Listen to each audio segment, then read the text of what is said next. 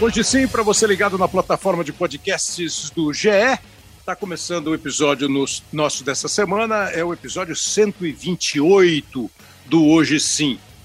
Quem gosta de esporte mesmo, e gosta de esporte além do time ganhar, do time perder, da crise, do jogo em si, sabe que o esporte tem uma importância muito grande no que pode ser o comportamento das pessoas. Não à toa, muitos personagens do esporte são convidados para palestras em todos os setores de atividade.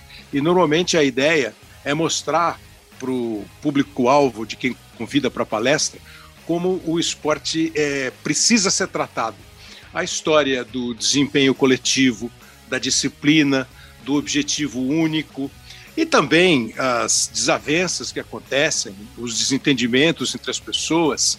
Agora, fundamentalmente, e essa é uma, é uma ideia, um conceito que o Paulo Vinícius Coelho, conversando, falou que ele, quando ele fez questão de que os filhos dele gostassem de futebol. Aí ele diz assim: Eu quero que eles gostem de futebol, não só por gostar de um time, para ver o jogo, é porque o futebol ele ensina a vencer e a perder.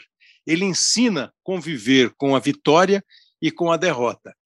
Eu sei que isso hoje em dia parece uma conversa fiada, papo de filosofia de boteco, porque uh, cada vez está mais difícil você encontrar alguém que saiba perder, que perca e entenda que faz parte da competição. E quem faz futebol, quem participa do futebol diretamente, como atleta, como treinador, como dirigente, e acho até que cabe um pouquinho para gente da imprensa, né, que tem que conviver com boas transmissões, com transmissões ruins, com grandes audiências, com audiências mais baixas, com reportagens bem feitas, com reportagens que não dão certo. Isso tudo me parece ser uma boa lição para a vida da gente. E no, no, no, entre os personagens do futebol, você encontra também exemplos eh, muito legais sobre isso. Por exemplo, hoje nós estamos recebendo um convidado, ele vai conversar com a gente durante o programa inteiro, e certamente vai conversar sobre vários assuntos, que começou a jogar bola, é, apareceu jogando no Volta Redonda. Do Volta Redonda, ele foi para o Vasco da Gama. No Vasco da Gama, ele foi três vezes considerado o melhor zagueiro do campeonato brasileiro. É, um programa que o SBT tinha colocou esse zagueiro como um dos 65 maiores zagueiros uh, de todos os tempos do futebol brasileiro. É, ganhou o campeonato duas vezes, aí jogando pelo Cruzeiro, ganhou Copa do Brasil por Vasco e por Cruzeiro, ganhou Série B jogando pelo Vasco, Mineiro, enfim. Tem uma carreira que, é, e, e, a, e, a, gente gosta muito de dar, de dar apelido 65 maiores jogadores brasileiros, não é só zagueiro, não. Ele foi escolhido como um dos 65 maiores jogadores do futebol brasileiro, é claro, pensando em todos os períodos, ou no período mais próximo à vida dele, enfim. Mas como o futebol, como a vida não é só flor, de vez em quando tem um espinho ali no cabo da rosa, ele também passou a ser muito falado, comentado, interrogado sobre as condições dele, sobre as dificuldades dele, sobre as lesões dele. E, e, isso faz, me parece, um personagem ainda mais forte, mais importante para o futebol. Por causa disso, era considerado um, eu vou chamar de craque na posição, e passou a ser um cara assim, mas pô, será que vale a pena? Será que não vale a pena? O nosso convidado de hoje é o Dedé, super zagueiro do Vasco da Gama, zagueiro do Cruzeiro, que viveu lesões eh, repetidas na carreira, hoje está sem clube, mas com 33 anos, imagino, está se preparando para voltar, é, buscando um espaço do tamanho que ele merece. É, teve na lista dos 40 jogadores para a Copa do Mundo de 2018. Eu acho até que foi assim um prêmio, um incentivo. Eu imagino como ele deve ter se sentido quando o Tite anunciou: olha, eu quero só dizer que um tá, é o Dedé. E o Dedé tá hoje aí tá na, continua na luta, na batalha. É, é, meio isso, Dedé. Você ficou emocionado ou você falou assim, ah, tá falando só bobagem? Obrigado pela presença aqui com a gente, Dedé. Fernando Machado, obrigado você pelo convite. Prazer estar aqui com vocês. E, cara, foi um dos momentos mais especiais da minha carreira. eu digo isso por, com muita é, emoção, porque foi um dos momentos mais emocionantes mesmo que eu passei. Assim, eu nunca, por mais que eu tivesse ganhado tantos títulos, né? Naquele período, já tinha ganhado brasileiro duas vezes, Copa do Brasil, bem complicado pelo, pelo Vasco. É, mas aquele anúncio ali é, retratou uma, um período muito difícil da minha carreira, que foi 2015, 16 e 17, onde eu retornei também, tive poucas participações. Então, nesse período desses, dessas três temporadas de, de lesão, foi um período onde que tive dificuldade de entrar no carro, dormir. Então, aquela, aquele anúncio, depois de três meses, assim, foi muito emocionante, é, foi muito maravilhoso para mim, sabe? Foi emocionante demais, foi um dos, uma das coisas mais bonitas que eu recebi no futebol. Mas eu, eu posso te dizer também que na lista dos 35 tem, tem atletas que nunca foram convocados, mas que nós estamos acompanhando. E eu vou falar de um porque ele merece. Eu vou falar de um porque ele merece. Dedé do Cruzeiro merece, cara. Tu merece, porque todo o trabalho que tu realizou de superar, e eu me identifico um pouco com ele porque eu passei como atleta. Vou fazer essa inconfidência aqui. Todos os problemas de joelho que passou, todos os problemas de ficar fora e de encontrar um clube e de encontrar uma família e de encontrar essa superação e voltar em alto nível. Tem atletas também que nunca estiveram convocados, que estão na, na lista de, e que brigou por uma, por uma possibilidade. Ele se faz merecedor de eu quebrar essa. Me, me perdoem os meus, os meus colegas de, de comissão técnica.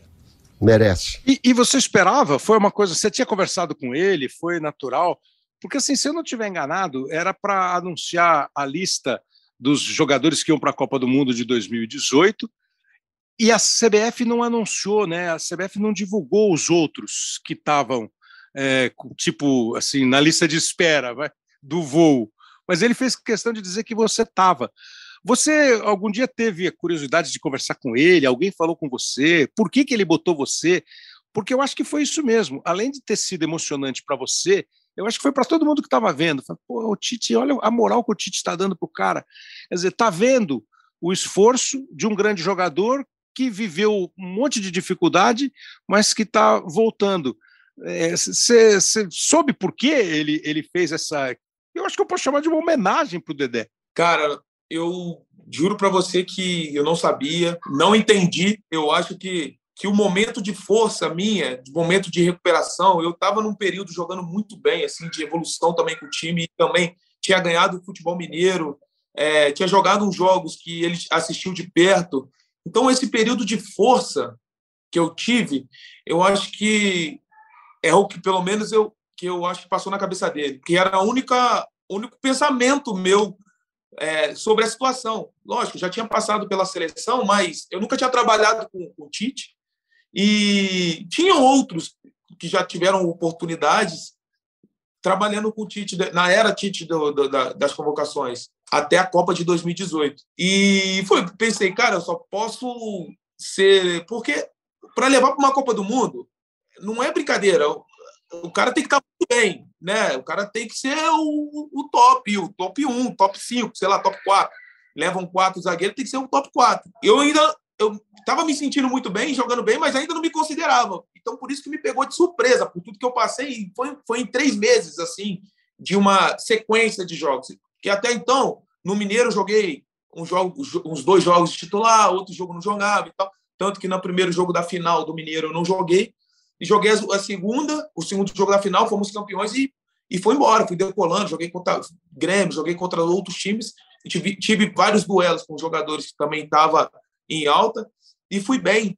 Então, acho que poderia agregar também com essa auto essa auto não, essa motivação que eu tinha, não só dentro do campo, mas fora de campo, tudo que eu passei. Eu acho que é, que é uma, um, foi um dos pontos que eu poderia ajudar o, o Tite, foi o pensamento dele. E na hora da vocação eu não sabia, nem um dia antes, nem uma semana antes, não sabia nada. Eu acordei, fui para o treino, cheguei no treino, estava almoçando, e me avisaram, ó, Você foi o único a ser anunciado para a pré-lista. Não sabia de nada. Você gritou, chorou, olhou para o prato, olhou para o céu. O que, que você fez na hora? Você lembra? Eu travei, não consegui andar assim. Mas, pô, como assim? Não tá. Foi o assessor do Cruzeiro, Bruno, que falou para mim que foi o primeiro a falar que eu tava, que eu fui pré-convocado para a Copa. Eu falei, mas como assim, cara? Pré-convocado? Tá maluco, tem três meses que eu tô aqui. Não, pô, você já vai descer antes de treinar, você já vai direto para a sala, da sala de coletiva. Falei, então vamos embora. Quando eu cheguei lá, estava lotado. Parecia que eles sabiam ou não sabia. Parecia que tinha sido tipo uma surpresa. Essa surpresa, emoção. Eu travei, tipo, eu sou falador. Eu não consegui falar nada, pantado, assustado com tudo que estava acontecendo. O, a, a, Copa do Mundo, o Tite levou o Miranda e o Thiago Silva, né, que foram os titulares, e o Marquinhos, que foi titular grande parte do período pré-Copa, acabou ficando é, como opção ele e o Jeromel. Aliás, uma, um quarteto de super respeito. E o Dedé estava nessa, nessa lista aí. Ô, Dedé, quando você começa, você começa. Você está em volta redonda? É verdade que você está treinando no Volta Redonda? Isso, estou em volta redonda, estou treinando aqui no, no Voltaço. O clube abriu espaço para mim. Está sendo muito bom para mim, evoluindo, evoluir, né? Já evoluí, já. Muito bem. Mas então, mas você está fazendo treino como se você. Claro, você não, não, não é jogador do Volta Redonda, até houve um bochicho, o Volta Redonda falou: não, ele está aqui porque é ídolo do nosso clube e tal. Mas você está fazendo o trabalho que você faria se você fosse um jogador do, do Volta? O trabalho físico, o trabalho de, de musculação e o trabalho de campo, bola, tudo? No, normal. Treino coletivo, treino tático, treino técnico, todos os treinos eu participei desde o primeiro dia que eu, que eu cheguei.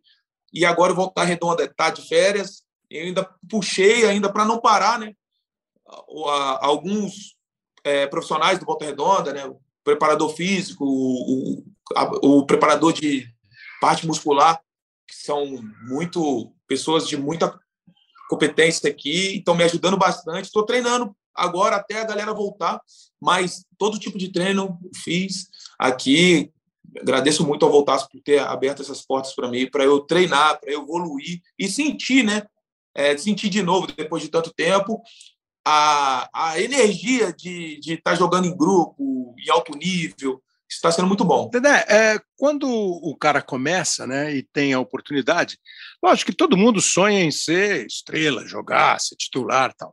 Alguns rapidamente ganham esse status. Eu acho que o seu caso é um desses, né? Quando você vai do volta para o Vasco, rapidamente todo mundo, nossa, esse Dedé, puxa, esse Dedé, pô, que zagueiro que é o Dedé.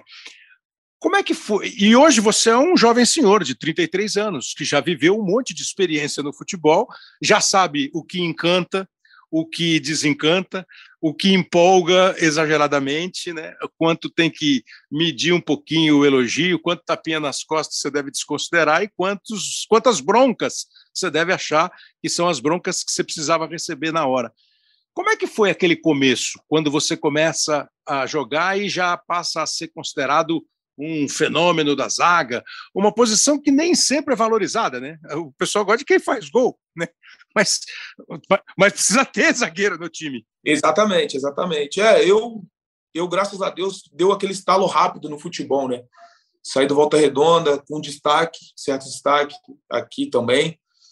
Cheguei no Vasco e 2009 no Vasco eu não tive tanta oportunidade. 10, quando eu tive a oportunidade que eu abracei, foi muito rápido mas foi uma sequência de, de evolução, porém, por ser em curto tempo, em um ano, onde que eu fui evoluindo, fui evoluindo gradativamente. Eu acho que 2011 que abriu o leque mesmo de muito elogio, muitas coisas, como você falou, tapinha nas costas, pessoas falar que é isso, que é aquilo, que você merece isso, merece aquilo.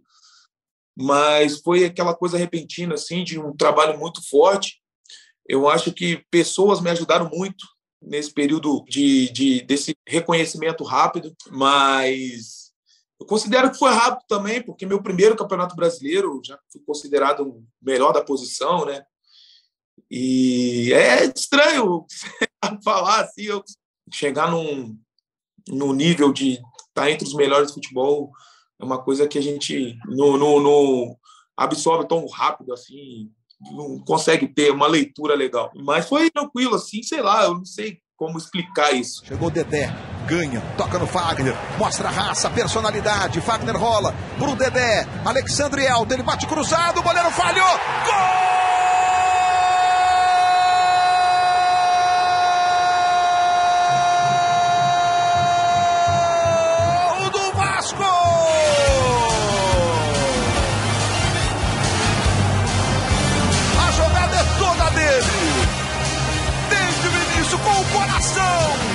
Trabalha com o Alan.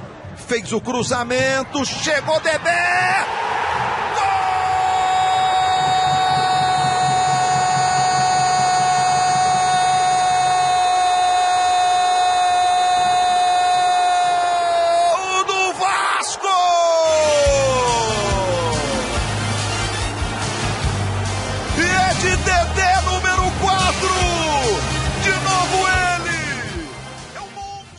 O, e o Vasco, só para lembrar, né, naquele ano de 2011, o Vasco foi vice-campeão brasileiro, né, brigou até o fim do campeonato com o Corinthians, e em 2012 o Vasco fez uma Libertadores espetacular, lembra? Foi aquele famoso jogo que o Cássio pega aquela bola sensacional do Diego e o, e o Vasco fica fora da sequência da Libertadores por causa daquele jogo no Pacaembu, e o Corinthians foi campeão da Libertadores depois.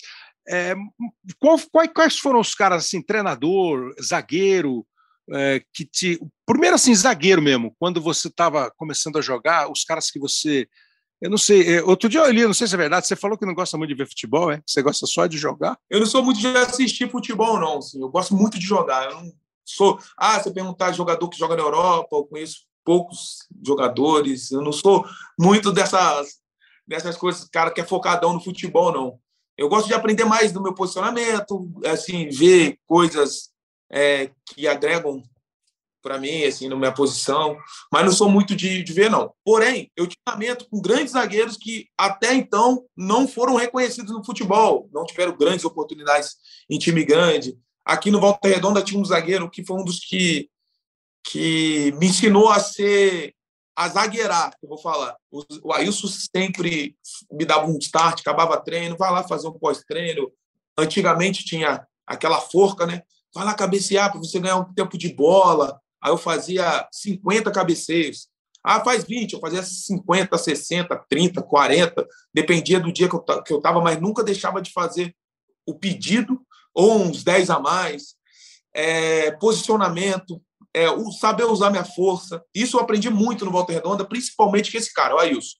E aqui também teve um treinador que foi zagueiro, bom zagueiro aqui na, no Volta Redonda, foi Luiz Cláudio, é, falecido, já já tá no, tá no altar, já tá no céu, já com o Papai do Céu lá. Eu acho que foi um dos caras que me ensinou muito na questão de base, base do futebol aqui no Volta Redonda. A gente fala, ah, time pequeno não tem uma base tão boa, mas eu tive bons professores na, em relação a a ensinamento. Não tinha uma estrutura de time grande, mas me ensinou bastante, tanto que cheguei em time grande, consegui usar bastante a minha base no Volta Redonda e esses caras. Então, eu joguei com grandes jogadores aqui no Volta Redonda já muito experiente. Elson foi um grande volante, também era apaixonado no meu futebol. É, o Ailson, que eu estava falando, o Luiz Cláudio, que era um treinador que me pegava fora do campo. E depois eu fui para o Vasco, é, ah, teve o Júnior Baiano também, né? Eu joguei com o Júnior Baiano. O Júnior Baiano foi um dos caras que, que me deu o caminho de, de assim, já me mostrou a visão de, de chegar longe, né? Fala assim, ah, você vai ser um jogador assim, assim, assado se você chegar, jogar assim, for humilde, for simples. Já era conselho já de outro tipo de conselho, não me ensinar mesmo do futebol. Então, o Júnior Baiano foi fundamental para eu manter um nível grande, em time grande. Então, saí daqui, fui para o Vasco, trabalhei com, com pessoas muito é, qualificadas também, que foram bons zagueiros. Né? É, e aí chegou o ponto crucial para me colocar em um alto nível mesmo, onde que eu recebi bastante elogio e me despontei, foi em 2011, né, a partir de 2011 para cima, que foi o Ricardo Gomes, foi fundamental para mim, né, em relação a ensinamento foi um craque do futebol aí, seleção e tudo, mas como treinador foi como treinador não, considero o Ricardo Gomes um professor mesmo. Detalhes que eu que eu nunca imaginava que usaria no futebol, como posicionamento de corpo, é, a hora de subir para atacar um, para abafar um, uma jogada bem construída do adversário, marcar com muito menos defensor é, saber marcar sim. Isso foi tudo os detalhes, os macetes que a gente fala do, de zagueiro que o Ricardo Gomes me passou. Que foi um zagueiro de altíssimo nível mesmo. O, o Ricardo não foi para a Copa de 94 porque ele se machucou um pouquinho antes. O Ricardo era um dos zagueiros da, da seleção brasileira na Copa de 90, que acabou sendo uma Copa tumultuada tal. Mas, assim, zagueiro que brilhou na Europa, em Portugal, na França, virou treinador, e era um zagueiro canhoto de habilidade, talvez não tivesse uma super velocidade para o que você considera hoje zagueiro veloz, mas sim de um posicionamento e de uma qualidade de jogo mesmo, de dominar. E puta, gente boa demais, né? Cara inteligente, né? Era isso que ele me ensinava. Ele falou assim: eu era, Dedé, eu era um bom zagueiro. Ele falava assim, humilde do jeito dele, né? Que todo mundo conhece, muito gente boa. Ele falou assim: eu era um bom zagueiro e tinha muita qualidade. Se você, com qualidade, é bom zagueiro, rápido, se você fizer esse caminho aqui, que eu fazia e dava certo, para você vai ser muito mais fácil. E ele ensinava esses, esses detalhes. Tanto que no treino mesmo, ele fazia um treino coletivo, solto, segurando meu braço e o braço do, do Anderson Martins. Ó, vocês dois têm o mesmo estilo de futebol. Se você, de jogo, né? Se vocês jogarem do jeito que vocês pensam em jogar, vai dar errado. Vocês vão abandonar o posicionamento, vocês vão fazer assim, porque do mesmo estilo é muito difícil. Então vamos, vamos tentar alinhar, usar a sua velocidade com a velocidade do Anderson, a sua, o seu ímpeto ofensivo, ofensivo com o do ele, com, com do Anderson Martins, foi isso que deu certo. Eu falei, Anderson, vamos treinar, vamos pegar aqui, fazer pós-treino, fazer isso, isso, isso, e ele falava a mesma coisa comigo. Tanto que até hoje conversamos isso. É, isso também era um é um sonho para mim ter uma oportunidade de estar com ele, independente aonde de jogar com o Anderson Martins de novo, porque foi muito bom esse período de seis meses estar jogando com ele. E foi um dos ensinamentos mais importantes aí para minha carreira. Então, eu estou vendo aqui os números, os números de futebol às vezes mudam, tem números que não batem, mas assim, eu tenho aqui 372 jogos como profissional e 39 gols, o zagueiro Dedé. Então é bastante gol. É... E você teve a oportunidade de passar isso para alguém? Teve alguns, tem algum zagueiro que vem na tua cabeça assim que começa a carreira, encontra um Dedé famoso e que você pôde passar esse tipo de toque que o Ricardo deu para você? Todos os zagueiros mais novos que eu, e alguns mais velhos também que tem essa essa que dá essa liberdade, eu tento passar o pouco que eu aprendi. Né? Por exemplo, Bruno Rodrigo, Bruno Rodrigo também fizemos uma excelente zaga no Cruzeiro de 2013. Jogamos bastante tempo, 14 também. É, ele me escutava bastante, muito, muito. Assim, era mais ele me explicando as coisas, mais eu explicando as coisas para ele, do que ele me, me, passando a experiência dele.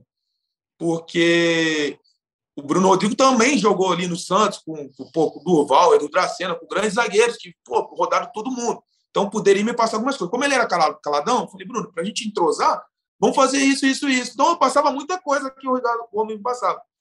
E todos os mais novos, eu sempre fui muito chato. Falei, cara, faz isso, tal, pega essa aqui, vai ali. É, aqui no Volta Redonda, eu cheguei, sempre tem a molecada mais nova também. Eu tento ajudar a molecada, os caras do profissional, igual hoje mesmo, coincidentemente. Eu treinei né? A mulher, eu estou treinando no, no, mesmo campo ali, mas a molecada da base está fazendo coletivo, que eles estão disputando o Campeonato Carioca.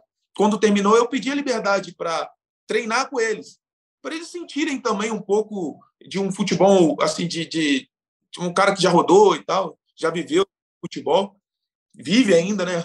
Não, não parei, mas conhece um pouco e fui explicando detalhes, pelo menos o, o básico do, de zagueiro, o básico da linha defensiva, o básico. Perguntei para o treinador com toda humildade se eu poderia passar E você vê que os moleques tentam aprender com brilho nos olhos. Então, eu tô, tipo assim, eu sou um cara que tenta ajudar todo mundo, principalmente no futebol, onde eu estou envolvido.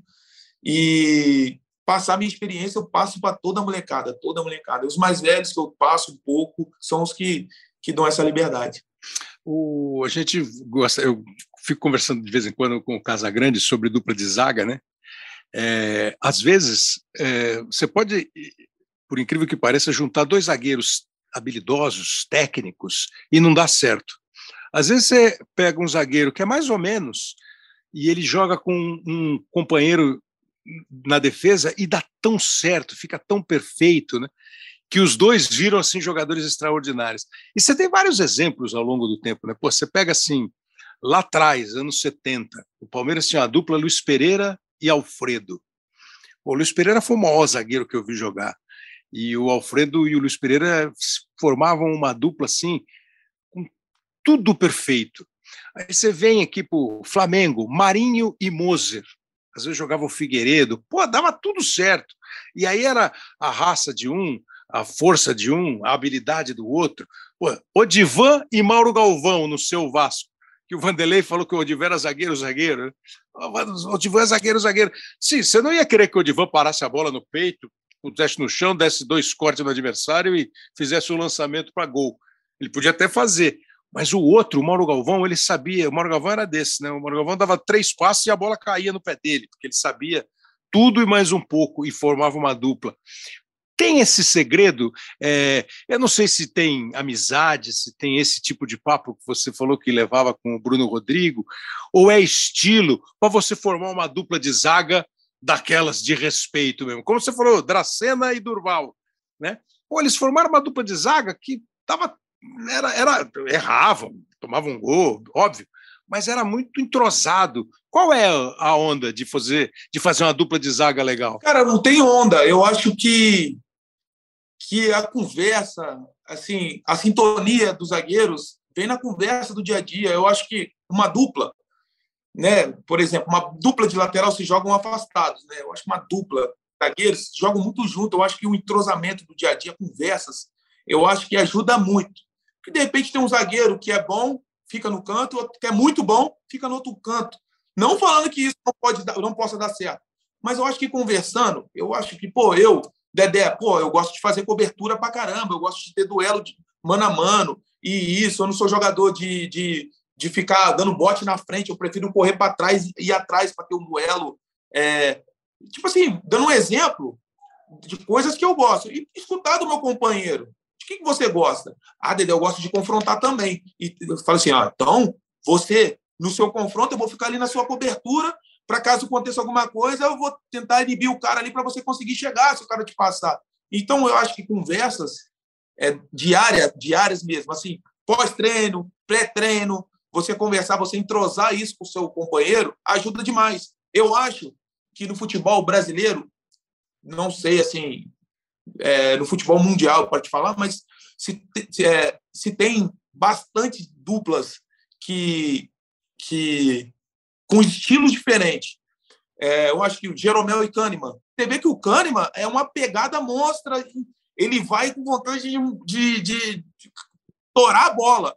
O Jeromel é um pouco mais clássico, também chega mordendo, mas é um pouco mais com menos força ali, com mais detalhe, mais jeito ali de, de jogar.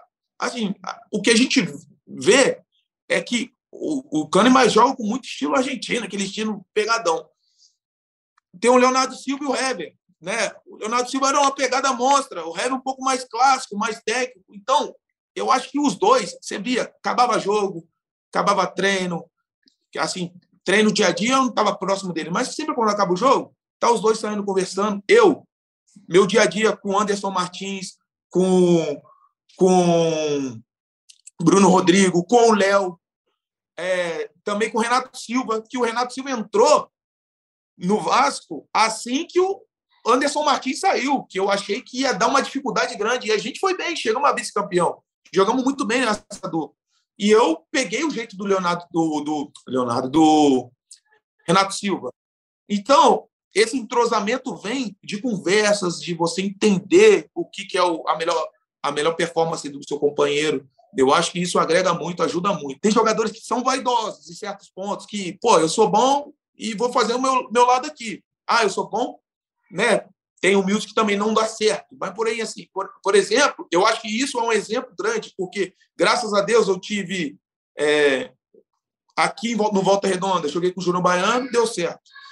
É, na base, também com o menino da base aqui, o Luan, eu joguei muito tempo, deu muito certo. A gente jogava contra o Flamengo do Renato, Renato, Renato Augusto, que era um Flamengo que tinha Bruno Mezenga e tal, tal, tal, e a gente jogava muito bem contra esses caras é, profissional com Júnior Baiano. Depois joguei em 2010, jogou eu e o Fernandão, que também deu certo. Então, toda a dupla que eu passei, a gente conversava muito. Pô, o Fernando no Vasco falava o tempo todo comigo. Até para dar chutão, até para dar chutão, ele me aconselhou. Pô, Dedé, até para dar chutão, você tem que ver o detalhe da bola, como a bola está vindo, você tem que ter calma. Não adianta você chutar de tudo quanto é jeito, que a bola vai, vai passar do meio de campo. Então, isso acho que agrega muito a dupla. E as arrepiadas, quando dá aquela. Tá, tá, sai faísca? Porque tem também, né? Porra, você que errou, você não errou. Porque às vezes uma boa briga você encontra uma solução para um problema, né? Exatamente. Eu acho assim, erros táticos e técnicos, eu acho que a gente se corrige conversando, assim, em certos pontos. Mas tem, hora, tem hora que a gente se embola ali, tal, tal, tal, e tem essas discussões. Mas tem que saber a, o ponto de, de, de discutir também, porque uma discussão grave pode atrapalhar muito. Dedé, como é que você vê assim quando é, é, tem crítica? Eu, eu já ouvi jogador, por exemplo, goleiro. Pô, vocês ficam criticando o goleiro, como é que vocês vão saber qual é, é a vida do goleiro? O meu o zagueiro vai falar a mesma coisa, o centroavante que perde um gol e o cara na, na, na rádio, na televisão, no jornal diz: ah, perdeu o gol. É, eu penso sempre assim que bater uma bola, quase todo mundo já bateu. Jogar bola, quase todo mundo já jogou.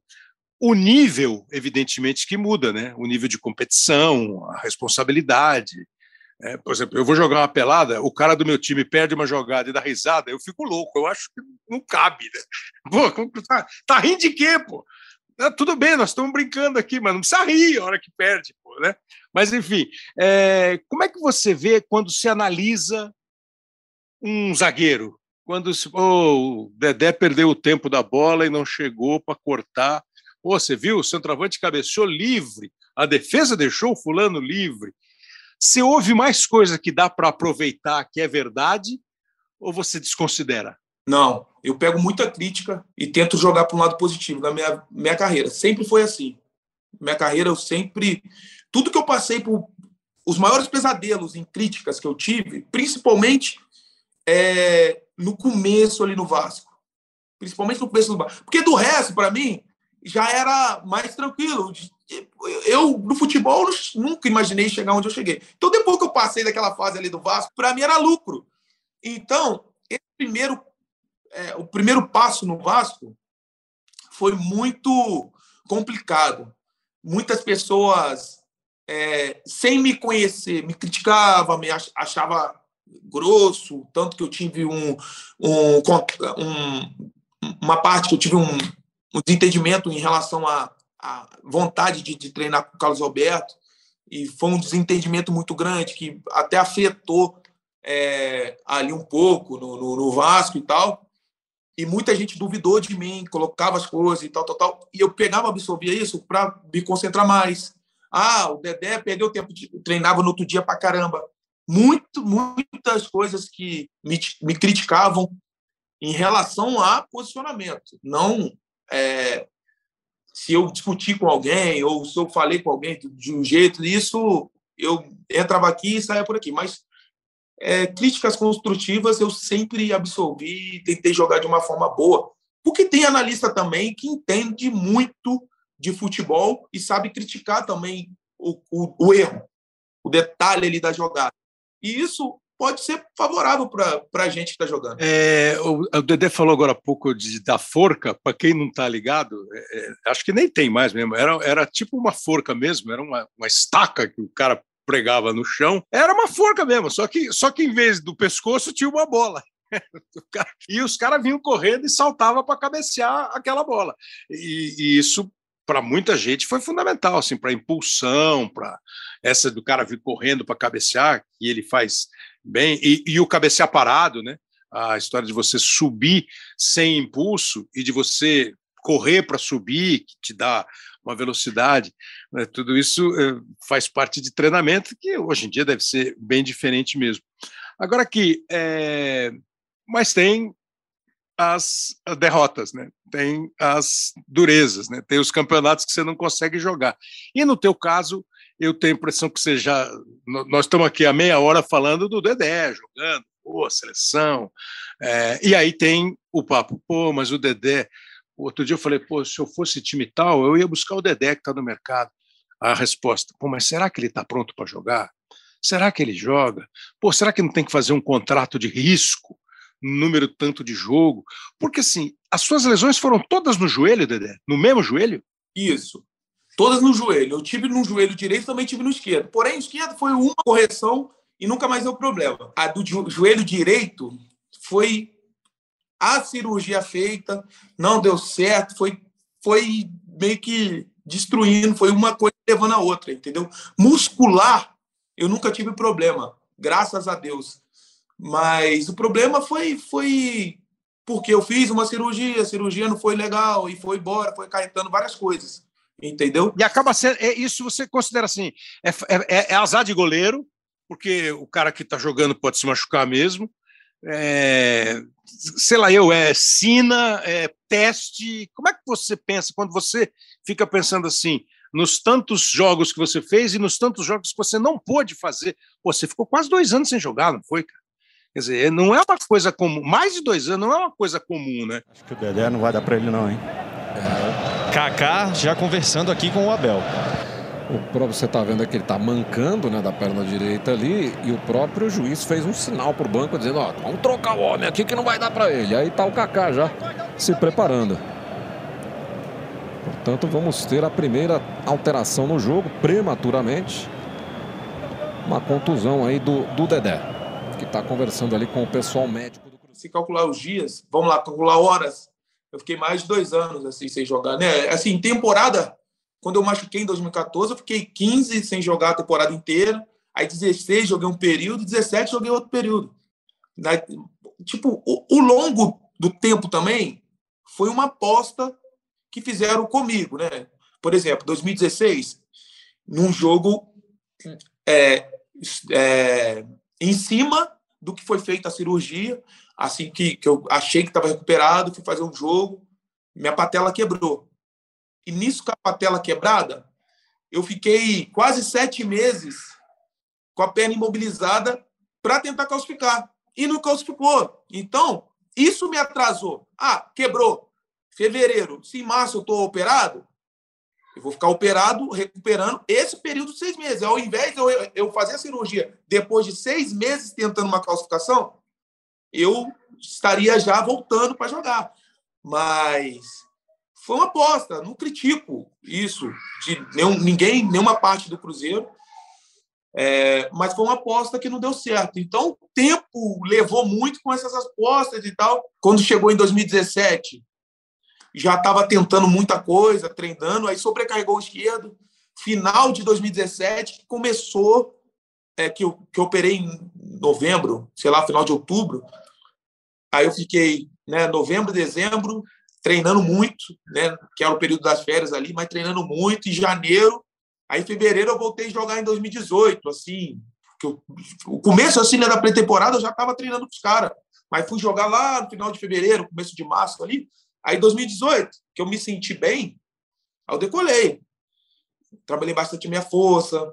Então, também é uma das, das coisas que desse, desse momento eu preferi também está treinando por mim, está fazendo por mim, está trabalhando com pessoas assim bem no particular, para evoluir, para dar essa, essa resposta para alguém que, que, que, tem interesse, lógico. A gente tem. É, eu tenho ainda a intenção de jogar mais tempo, né? de tentar é, voltar no nível que eu sempre joguei, mostrar que isso que é o Dedé. Então, então você nesse período todo, é, é, você nunca pensou em ah, não quero mais, ah, não dá mais, porque pô, você deve ter ouvido um monte de troços que te chateou. Você sozinho deve ter falado para você mesmo um monte de troços que te chateou, mas você nunca chegou a falar assim, pô, ah, acho que deu para mim, não quero mais. Esses papos assim não, não rolaram. Não. O que, que eu, eu, eu me eu questionava, né? O porquê tudo isso comigo. Mas desde o primeiro dia que eu me lesionei, eu trabalhei em cima, de, de, de em cima disso, fui fazendo, procurando pessoas para me ajudar até o final. Porque senão eu não estaria, não estaria com, é, treinando aqui por conta, tentando voltar ao futebol. Né? Se eu tivesse pensado em, cara, já deu, eu acho que quando você já dá essa esmolecida pensando no, no fim, você já não tem animação mais para. Eu não, eu, eu treino todo dia numa pegada mostra. É, graças a Deus, o, o menino que treina comigo me elogia, é, falando da minha determinação, minha vontade de vencer, a rapaziada que estava no Rio, fisioterapeuta que, que tentou me ajudar, todos sempre falando que sobre isso. É, e, assim, eu não sei se o propósito né, divino comigo é para as pessoas que essas dificuldades têm como ser vencidas, não sei. Mas eu sou um cara que, que me enxergo assim. Hoje me enxergo ainda mais. Mas me enxergo assim, que as pessoas criticam, não sabe se pode afetar outro. Se eu ficar me afundando em piadas deboches, eu tô morto. Eu tenho uma família aqui, cara, que me dá o maior suporte, todo dia alegria. Tô dando entrevista de uma gritaria aqui. As pessoas que estão à minha volta estão sempre torcendo por mim. Então, eu tô nem aí com quem quer falar da minha vida, da minha carreira, das minhas lesões. Quem tem que sofrer, quem tem que passar por isso, quem tem que vencer, quem tem que dar sorrir, chorar, sou eu. E quem está à minha volta. Então, quem está à minha volta está torcendo por mim, já é o suficiente. Não preciso de mais ninguém. E eu, acredito nisso. Aliás, deixa eu te perguntar um negócio nesse papo de que de, de diz que disse, falou tal. Teve um momento, né? É, não quero saber muito. Eu sei que você tem uma questão é, de justiça lá com o Cruzeiro, que aí você vai resolver e tal. Mas teve um momento no Cruzeiro, quando o time começou a dar uma, um sinal de que estava embicando para baixo, né? que o Rogério foi para lá e se falou muito. O Rogério Ceni para ser treinador. Ah, o Rogério brigou com o Dedé, o Rogério brigou com não sei quem, o elenco não aceitou o Rogério, o Rogério e o, e o elenco não, não se deram bem. É, eu, e até você pode considerar que isso é normal, vai ter mesmo problema de relacionamento. Mas é, e, e os fatos posteriores, né, meio que mostram que tinha alguma coisa errada lá. E as coisas erradas vieram à tona, as coisas erradas chegaram à justiça, com dirigentes punidos, com o clube em situação ruim, é o que a gente vê daquele bicampeão brasileiro, campeão duas vezes também na Copa do Brasil, duas ou três vezes, que era um Cruzeiro que você fala, nossa senhora, ninguém bate no Cruzeiro. E hoje o Cruzeiro está lutando para voltar a ser protagonista. Teve mesmo, é, era um momento em que tudo estava ruim e ninguém. Porque lá passou o Mano, depois veio o Rogério, aí veio o Abel, aí veio não sei quem, e não, e não resolveu, né? Sim. E sim, passou, sim, um furacão, né? Aquele furacão pesado dentro do, do clube. Mas é, tudo que citaram em relação à briga de Dedé e Rogério Ceni, assim, muitas das coisas são mentiras, sabe? Eu não briguei com o Rogério Ceni. Eu tive um desentendimento com ele que foi no final. Meu desentendimento e a, a atitude da diretoria, que estava lá próximo, tomou atitude de, de, de, de despedir ele. Mas, assim, no decorrer que ele que ele estava dentro do clube, momento algum briguei com ele, pelo contrário, tentava ajudar todo mundo ali. É, teve um desentendimento com o Rogério em relação a uma reunião e tal, lá com os jogadores, é, com o que ele pensava, que não, que não bateu com, com a galera que estava lá, enfim.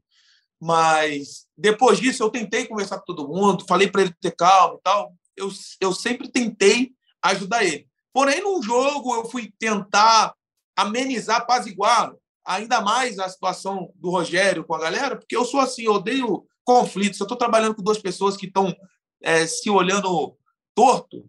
Eu tento ali ser, é, pelo menos, sei lá, tentar ser o cara bonzinho ali, o cara para tentar, o pacificador ali, para tentar pelo menos se cumprimentar, sabe? Pô, beleza, bom dia.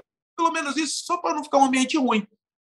E foi a minha intenção, onde que todo mundo falou que foi briga, que Dedé derrubou o Rogério Ceni, que Dedé fez, acabou. Eu falei, não, cara, vocês não precisam ser amigo. Só profissional entre o Thiago Neves e o Rogério Ceni. Foi, foi essa a minha atitude. Rogério, meu irmão, tem jogo que a gente vai precisar de todo mundo do elenco.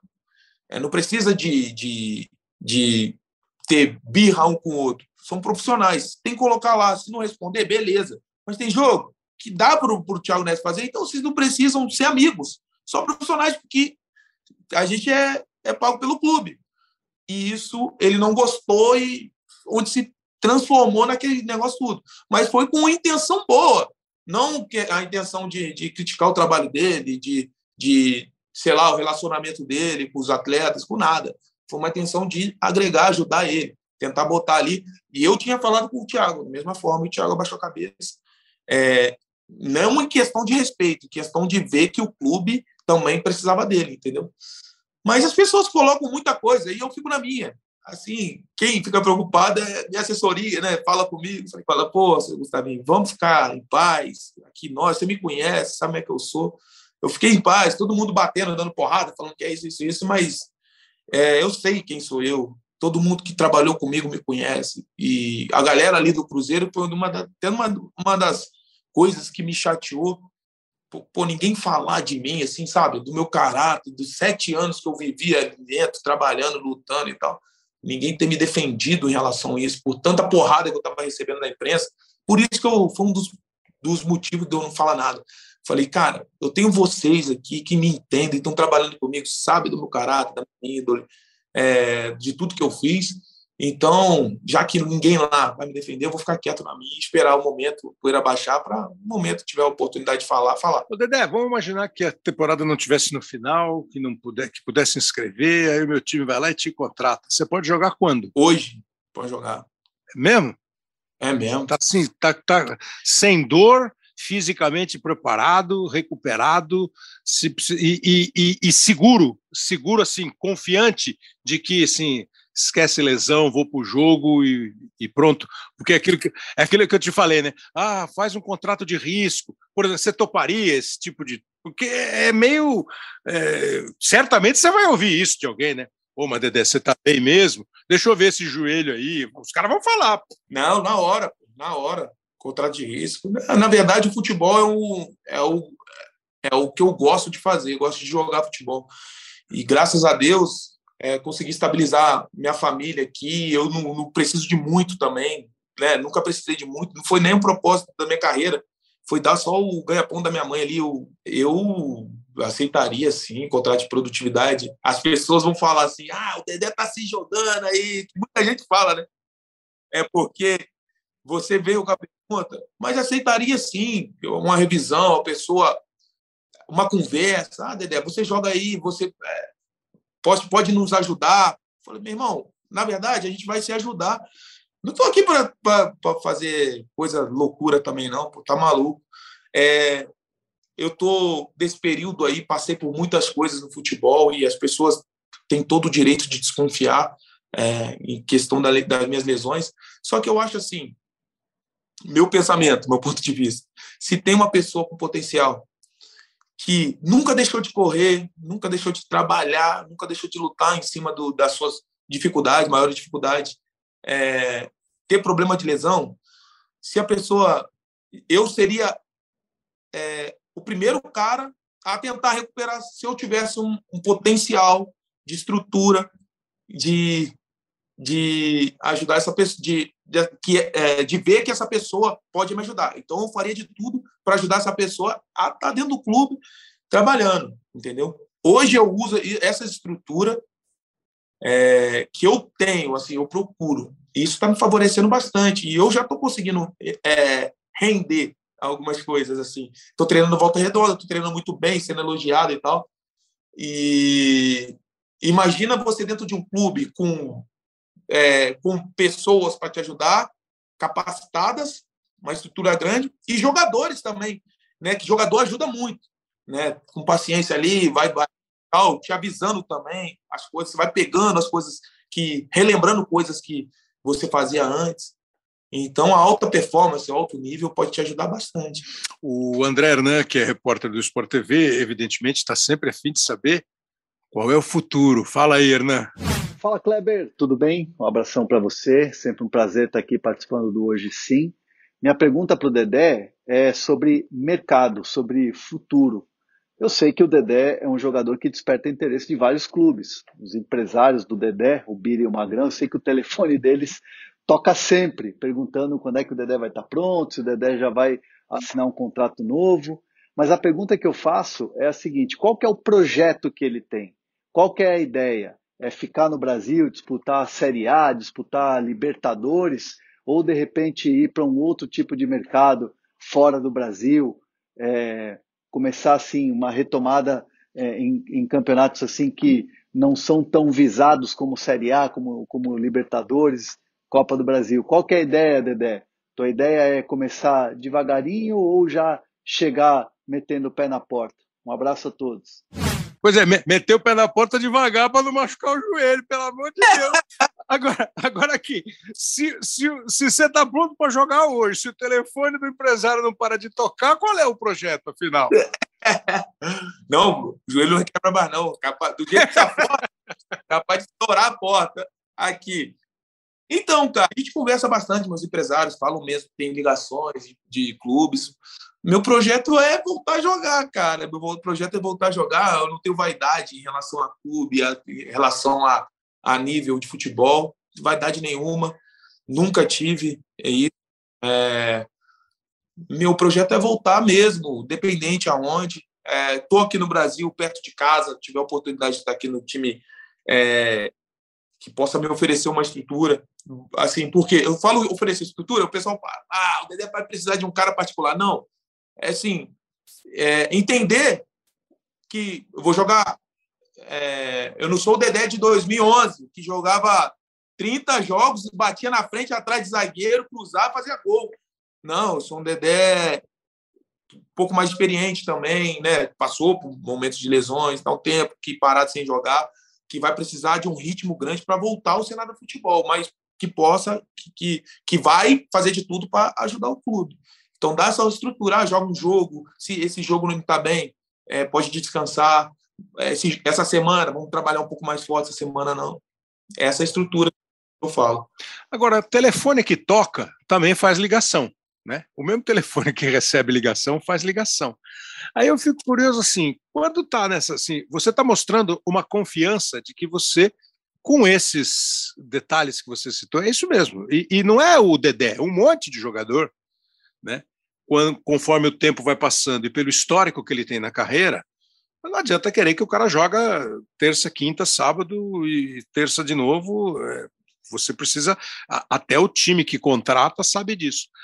Do mesmo jeito que vocês recebem ligação, existe no, nesse, nesse momento do futebol assim, pô, vamos ver assim, pô, esse tal clube podia ser legal para gente e vocês entram em contato com o clube? Ou isso não rola, não, não faz parte? Sabe, você entende? Eu tô aqui, olha, tô te ligando aqui para falar, você não tá afim do Dedé? Em vez do cara te ligar e falar assim, o Dedé tá afim de vir para cá? Ou isso é mais difícil no futebol? Cara, eu não sei. Sabe por quê? Eu não tenho essas conversas com meus empresários. Eu acho que existe sim no futebol. Porque é normal um, um, um empresário ter a visão do time que precisa de, de um jogador específico que ele tenha e ligar, se oferecer, entendeu? Mas meus empresários, pelo menos, não, che não chegaram a, a mim falando, pô, Dedé, falei lá com, vamos lá, com Volta Redonda, que você está pronto, e, e eles falaram assim, assim, assado, não sei. Então, mas isso te incomoda, por exemplo? Te incomodaria? Se, se, eu, eu até imagino o, o, o, se eu fosse seu empresário, eu não sei se eu falaria ou não para você, mas eu posso imaginar assim: pô, se eu disser para ele que eu estou oferecendo ele e alguém negou, ele pode ficar chateado. A você incomodaria se você soubesse que alguém ofereceu o Dedé e eventualmente o cara disse não? Zero, zero, zero. Tanto que no futebol muitas pessoas oferecem sem ser seu empresário. você nem fica sabendo. É, você fica nem sabendo.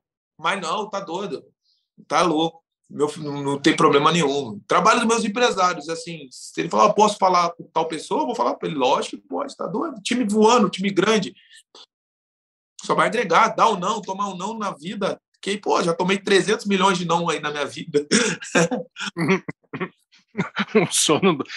Vem cá, é, zagueiros, vai, para a gente encerrar. Zagueiros que você fala assim, pô, esses aí são. É, você falou que não vê muito jogo, mas eu imagino que sim, hoje em dia você pega lá você vai lá na, na, na internet e fala assim, pô, Beckenbauer. E você vai ver lance do Beckenbauer, né? Você bota lá Baresi, você vai ver lance do Baresi. E estou falando só de caras da tua posição.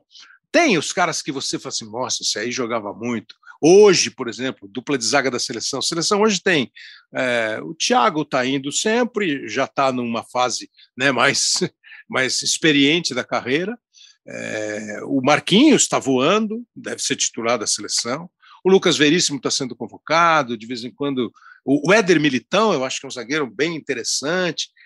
Como é que é para você assim essa, essa, as gerações que você não viu, o que você viu quando molequinho, o que você está vendo agora já como um jogador consagrado de, de zagueiro? Os zagueiros assim que eu tenho como eu tinha ou tenho ainda, né? Porque não apaga, né? Juan, zagueiro que eu me inspirei muito, né? É o estilo do Juan, acho que bem parecido era bem parecido comigo quando ele jogava. É uma forma bem assim, ela, ele não era um cara de de ir na força para roubar a bola, era um cara que ia para dar um totozinho na bola, tirar a bola e tentar fazer jogadas já ofensiva, maioria das vezes. Então, o Juan é o meu ídolo master. Quando eu falo com ele, ele, ele, ele agradece pra caramba. E, é, e um cara que eu gosto pra caramba, assim, que eu tenho como ídolo também, por ser mais velho que eu, apesar de que ainda tá voando no futebol, é o próprio Thiago Silva, né? Apesar de que futebol tem vários, eu acho que Jeromel, Marquinhos, eu acho que o, que o Felipe está no Atlético de Madrid, também é um excelente zagueiro, porque é, é um cara que começou tarde no futebol, aprendeu muito rápido. É zagueiro, zagueiro mesmo, eu gosto pra caramba de ver. É, o Eder Militão também voando, voando, voando, voando muito. Lucas Veríssimo já estava muito bem aqui no Santos. É, mas, assim, de todos, assim, o cara que, que eu gosto muito é o Thiago Silva, pela, pela, pela forma dele jogar, a força dele no futebol, a dedicação dele, mas, assim, a, a atenção do Thiago Silva no futebol, ele fica o tempo todo atento, bem posicionado, é, assim, o ligado é, é o normal do futebol, mas assim, bem posicionado, é muito difícil estar concentrado assim sempre. Eu gosto muito disso. E é um cara que é vencedor demais. Eu sempre fui apaixonado do futebol do, do Thiago Silva. Bom, só um negócio assim, eu, eu queria uma opinião assim. Eu tenho para mim, eu, outro dia eu vi uma frase, a frase é do Mário Marra, um comentarista que trabalhou no Sistema Globo de Rádio, hoje trabalha nos canais da Disney. Uma vez eu estava ouvindo um comentário dele na CBN, na rádio, ele falou assim: futebol brasileiro aprendeu a marcar, precisa aprender de novo a atacar é, de vez em quando incomoda um pouco você achar que os times estão com pouco repertório ofensivo. E eu não sei se é uma questão assim dessa instabilidade que tem, né? o técnico perde emprego, só pensa em resultado. Você às vezes sente falta de um futebol um pouco mais é, volt... não é voltado para o gol. Todo mundo quer fazer gol, né? É óbvio que todo mundo quer fazer gol, mas com com repertório mesmo de fazer gol. Time que você fala, pô, esse time aí triangula, entra na área e faz gol. Pô, esse time bate de fora e faz gol. O contra-ataque desses caras aí é um contra-ataque perfeito. Ou você, quando vê e quando joga, você fica pensando muito assim, vendo, pô, vamos não tomar gol, vamos não tomar gol, vamos não tomar gol, e se a gente ganhar de 1 a 0 é goleado. Eu já tive duas oportunidades, dois times assim, jogando no mesmo clube, né, no Cruzeiro, que um time era, era repertório de gol e outro repertório defensivo.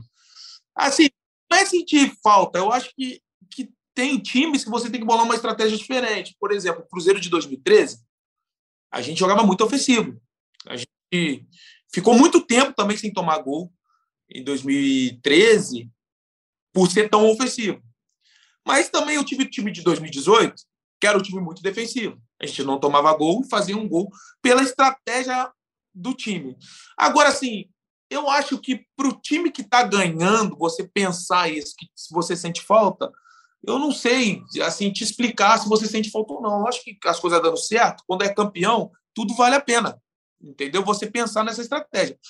Nós, atletas. Agora, as pessoas de fora, de fora sempre vão pensar em ver um show, ver o, o time atacando, triangulando, entrando, fazendo gol bonito, é, fazendo quatro, cinco gols, um gol atrás do outro, trabalhando a bola, não deixando o adversário pegar na bola.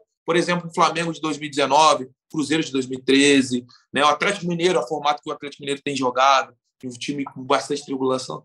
Isso é o que todo mundo espera. Mas tem certas estratégias que você se adapta que é difícil de, de falar que vai ser um time tão ofensivo. Mas é um time vitorioso.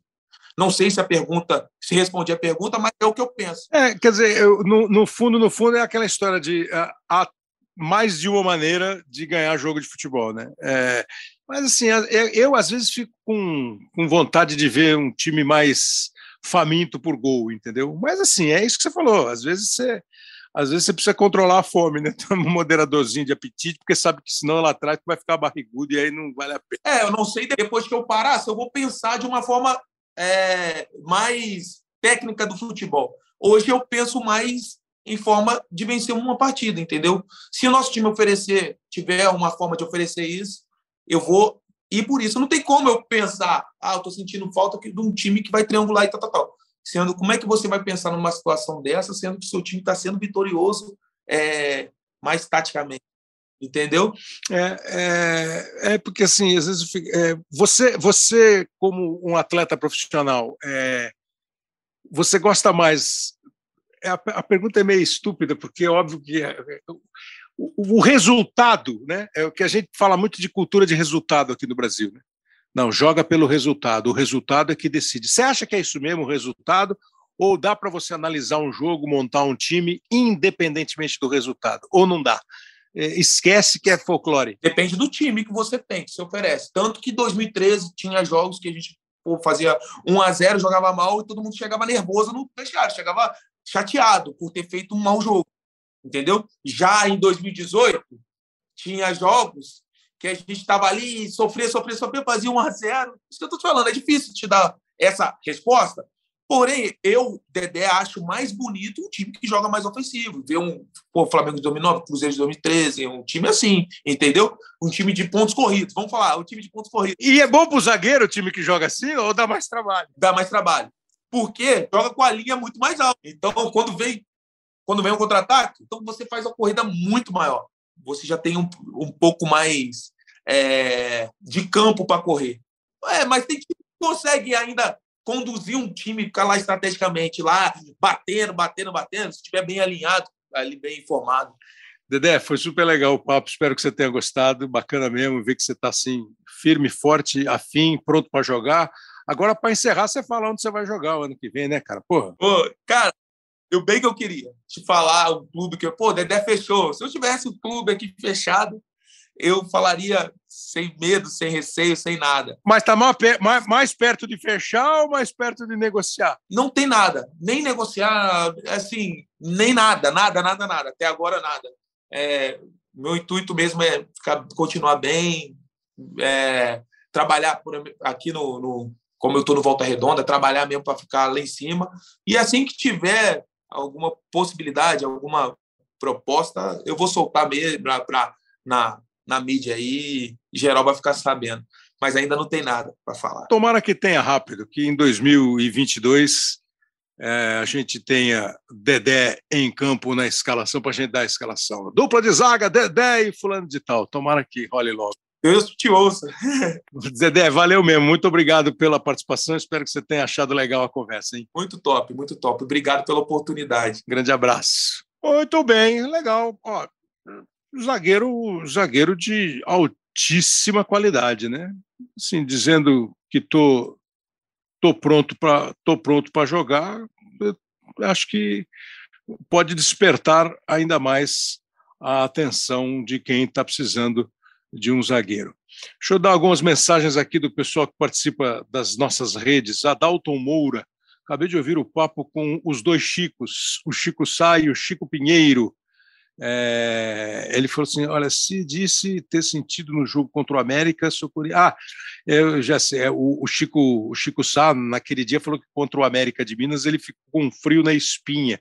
Ele está dizendo que ele, como corintiano, também quando o Corinthians perdeu um jogo para o Náutico em 2007 e o Corinthians acabou sendo rebaixado. Pô, tem um aqui que se assina Adriana Beari Shelda. Queria... Curioso. É, Adriana Beari Shelda foi uma dupla de vôlei de praia, medalhista olímpica, tudo. Ele... Adriana Beari Shelda disse que ia, ia, estava ansioso para ouvir o papo. E depois ele ouviu e falou assim: excelente programa com o Chico Pinheiro. É... O, o, o Ed Wilson é, deixa eu ver aqui, ele fez uma cara aqui de enjoo, eu não sei como que ele ficou enjoado. É, o, o Joe falou que vai conferir. Conceição admira ambos, os dois Chicos. também o Sil, ou a Sil, participou e falou assim: pô, dois queridos, o Chico Pinheiro e o Chico Sá. É, o Guilherme de Carvalho, o Peixão vai sair dessa, falando para o Chico Sá, e o Santos, depois do episódio, conseguiu mesmo melhorar a sua classificação. O Rogério, o Atlético Mineiro vai ser campeão e o Santos não será rebaixado. Onça de unhas vermelhas, dois adoráveis, os dois Chicos. O Jean Farias, o Chico é mineiro igual eu, mora no Rio igual eu, torce pro Galo igual eu e tem um óculos igual o meu. Pô, Jean, acho que você é o Chico. acho que você e o Chico são as mesmas pessoas. Né? É, o Vanevaldo dizendo que a dupla é top. O Marcelo Orsi também elogiando a dupla. É, o Luiz Pimenta participou aqui também, disse que mandou um, um, um, um salve para o Chico, que reclamou de preço de ingresso no jogo, em jogos de Libertadores e outros jogos. O Chico Pia foi obrigado pelo apoio, participou aqui também. É, e falou que repete: não vou carimbar título antes do final do campeonato. Enfim, todos vocês que participaram, muito obrigado. Semana que vem tem mais um episódio do Hoje Sim que tem a produção do Leonardo Bianchi e do, e do Pedro Soares. Hoje o Bruno deu a colher de chá aí também. O Pedro Soares está se recuperando. Fique em forma, Pedro. O Rafael Barros e o André Amaral são os coordenadores dos podcasts do GE, que você pode ouvir com o aplicativo do Globoplay, em todos os seus agregadores de áudio e, lógico, no ge.globo. Valeu, pessoal. Grande abraço. Até a semana que vem.